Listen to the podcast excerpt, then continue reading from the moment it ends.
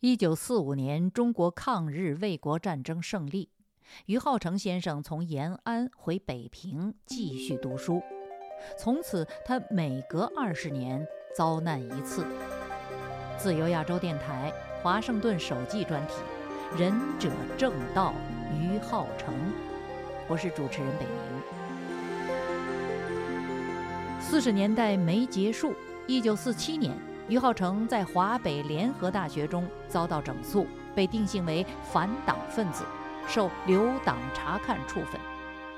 六十年代文化大革命爆发，他再遭整肃，被定性为反革命修正主义分子。原因，据旅美期间与于浩成素有往来的严家琪先生披露。是被人告发，在香港进口的书单上圈购了一本《中国电影史话》。这本书上有江青三十年代在上海的照片和译文。于浩成因此被关进了中国高级政治犯囚禁地秦城。秦城归来已是三年以后，他没获自由，直接送往五七干校监督劳动改造，一直劳改到文革结束。他走出劳改农场，官复原职，终于可以继续出书读书。可是他本性难移，非要在谎言时代继续说真话。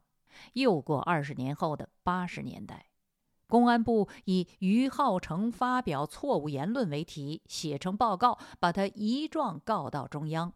他遂被免除公安部群众出版社社长和总编辑的职务。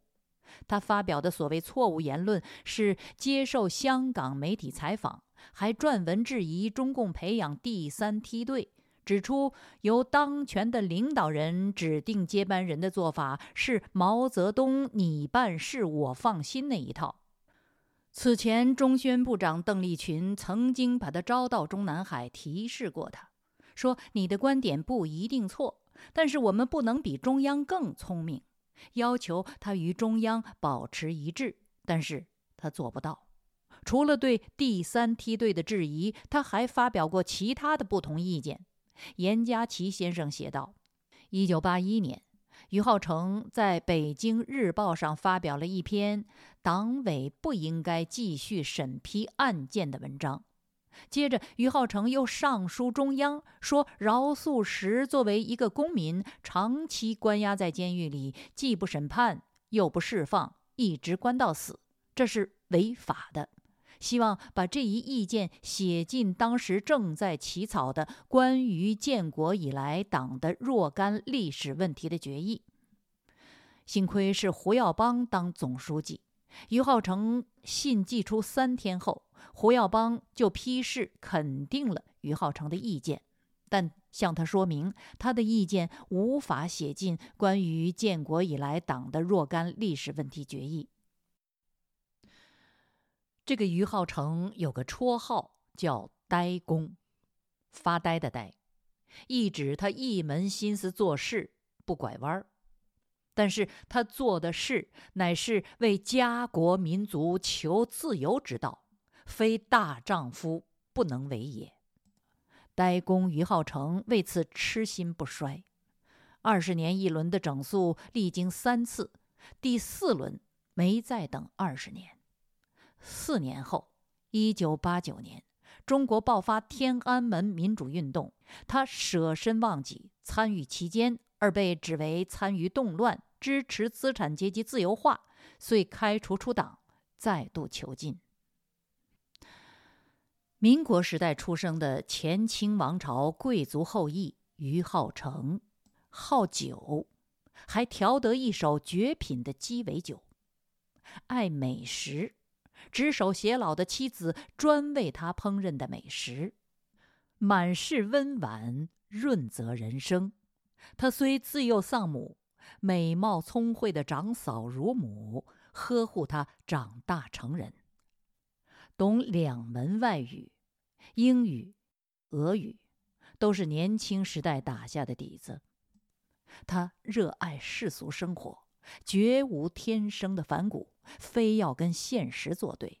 他只是不能活得不像一个人，不能不按照良心和意志、认知和文明价值生活，不能不对社会尽一份知识人的责任。所以在无道社会，他必然受苦。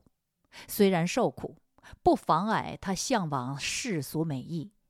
严家琪写道，在秦城监狱，于浩成写了许多诗，其中有一首打油诗是这么写的：“自从被捕离了家，身穿黑衣如袈裟，窗前终日听笑骂。”世路崎岖曲如蛇，屈指常把岁月算，心事重重乱如麻。何日方得出牢去，重回书斋喝盐茶？于浩成率先在中国出版世界名著《古拉格群岛》，他与此书作者苏俄兄弟索尔仁尼琴心有灵犀。索尔仁尼琴说过一句真话。比一个世界的分量还重，如此之重，就无法顾全个人安危。严家琪先生回忆道：“于浩成有对中国敏感问题好提意见、好发表评论的毛病，毛病两个字带引号。在胡耀邦垮台后的反自由化运动中。”邓丽群又把于浩成列进了准备开除出党的十二名自由化分子名单。由于赵子阳的保护，于浩成这次没有被开除出党。但六四后，在胡锦涛还没有出生时就加入了共产党的于浩成，再一次被开除出了共产党。纵览于浩成的一生，严家琪先生感慨道。于浩成的党龄超过胡锦涛的年龄，他没有坐过国民党的牢，却两次坐共产党的牢。他的亲身经历、所见所闻，让我更体会到共产党革命不过是中国几千年王朝循环，从大清王朝到中共王朝的一个插曲。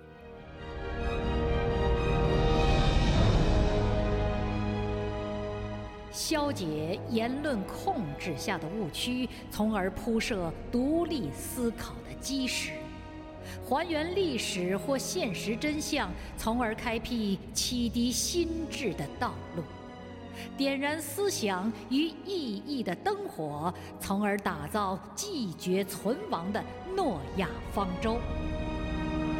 自由亚洲电台华盛顿首季专题。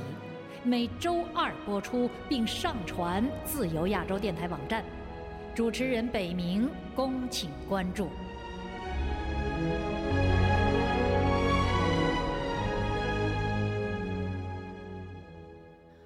于浩成年轻时热诚追随在野共产党，这个党成功执政之后，他却不断发出异议。以至于两度被解除或变相解除职务，两度被开除出党，两度成为党囚。北明在上集节目中曾经说过，所以如此，是因为自于浩成在延安中共根据地直接观察体会这个党的现实，就发现该党的作为与其标榜的辉煌理念和主义不相干，常识。就成为于浩成衡量事物、判断是非的依据。那些启迪他常识的事物非常的具体。上一集中我略陈过延安时期他的见闻，现在我们看一看中共建政后使他摆脱主义和理念的狂热，还原为人的那些具体事。首先是对所谓阶级敌人的无情。他八八高寿时在海外发表的自述是这样说的：一九五零年展开镇压反革命运动，我被调到监狱进行清案工作。当时北京、天津都在一日内集体处决一二百犯人。在处决犯人的当天，我们都到现场，在监狱门前开来几十辆大卡车。车上站满持枪的军警，在车前几十步的地方设一小桌，当犯人被提出，在经过这小桌前宣布被判死刑，立即执行，并由军警押到车上。我亲眼看到天津伪市长温世珍（括号温家宝的伯父）（括号完）伪驻日大使许世英被从监狱提出，二人可能事先已得到消息，都穿了家中送来的全新的布鞋，但温世珍在被军警押上车前，一只脚上的鞋子掉了，他转头看鞋。但军警硬把他架上车去，我看后心中十分不忍。即使对反革命罪犯，何以这样予以非人道待遇？后在高等学校中展开的思想改造运动，以及抗美援朝中的反美运动中，胡适留在国内的大儿子胡思度被迫交代他父亲的罪行，后来胡思度被迫自杀。燕京大学代校长陆志维的儿女都在会上揭发其父亲是美帝的走狗。他的一个儿子曾经与我同班的陆卓元，后在文革中还伸手打他的父亲。让于浩成深感不适的，还有践踏人性的残暴和草菅人命的统治术。于浩成先生写道：“我想到一九四七年。”我在华北联大被整为反党分子时，宣布我的罪状竟有与父亲的关系超过党的关系一条。他们举着大义灭亲、对反革命的怜悯就是对人民的凶残的旗帜，对人道主义和孝亲的道德肆意破坏。我听说毛泽东有两次讲话都说到，我国有几亿人口。死了一半也没有什么了不起，氢弹打来没什么了不起。我听了以后很震惊，他居然对人的生命不加珍惜。毛泽东曾指示人民要一不怕苦，二不怕死，他要人民去吃苦、牺牲，但是他自己却在深宫中享受帝王的生活。在三年困难时期，全国饿死人时，他却在各地大建楼台馆所。我的哥哥董毅曾署名雨果，在中国青年上发表过一篇文章：“人要把人当成人。”因此，在反右中被划成中右，两次下放到山东、山西。各位听众朋友。接下来是五十年代中期来自苏联老大哥的消息和各国共产党官员的反思，终于解冻了他早年被共产主义崇高理想冰封的认知闸门。于浩成继续写道：“一九五六年，苏共举行二十大，赫鲁晓夫做了斯大林罪行的秘密报告，因为级别不够，我未能听到党内的传达。”但我从资本主义国家共产党的报纸上看到了报告的全文，给我思想上以极大的震撼。后来，人民出版社出版了《斯大林问题文集》一二集，刊载了各国共产党领袖的表态发言。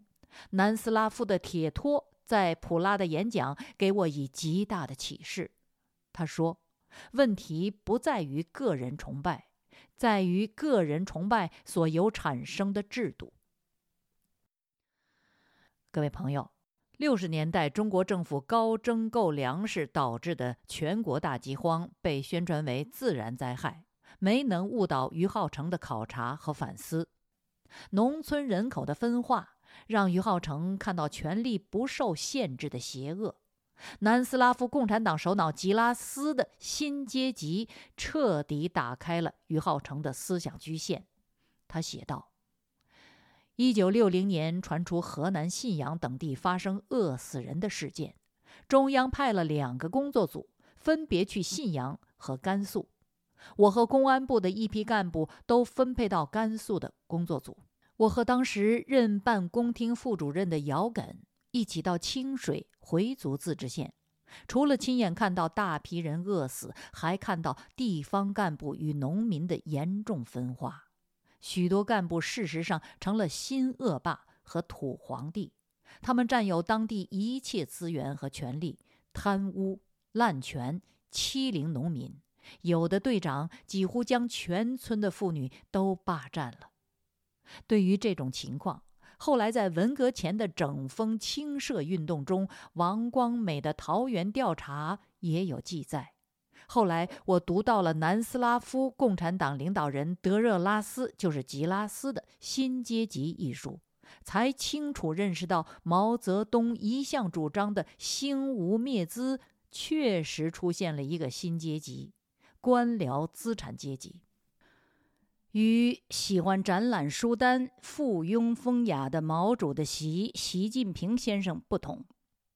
于浩成一生未曾中断读书和思考，他的阅读涵盖中国古代圣贤思想和西方现代人文主义。早在七十年代，全国大仁者正道，于浩成。各位朋友，如果我继续播下去，直到把于浩成先生的故事完整播完，那就还需要十五分钟的时间，这个节目就时间超长了。那么我们现在就结束这一集，待下周同一时间继续播出。谢谢您，这是自由亚洲电台华盛顿首季专题，我是北明，北平的北，明朝的明。我们下周同一时间再会。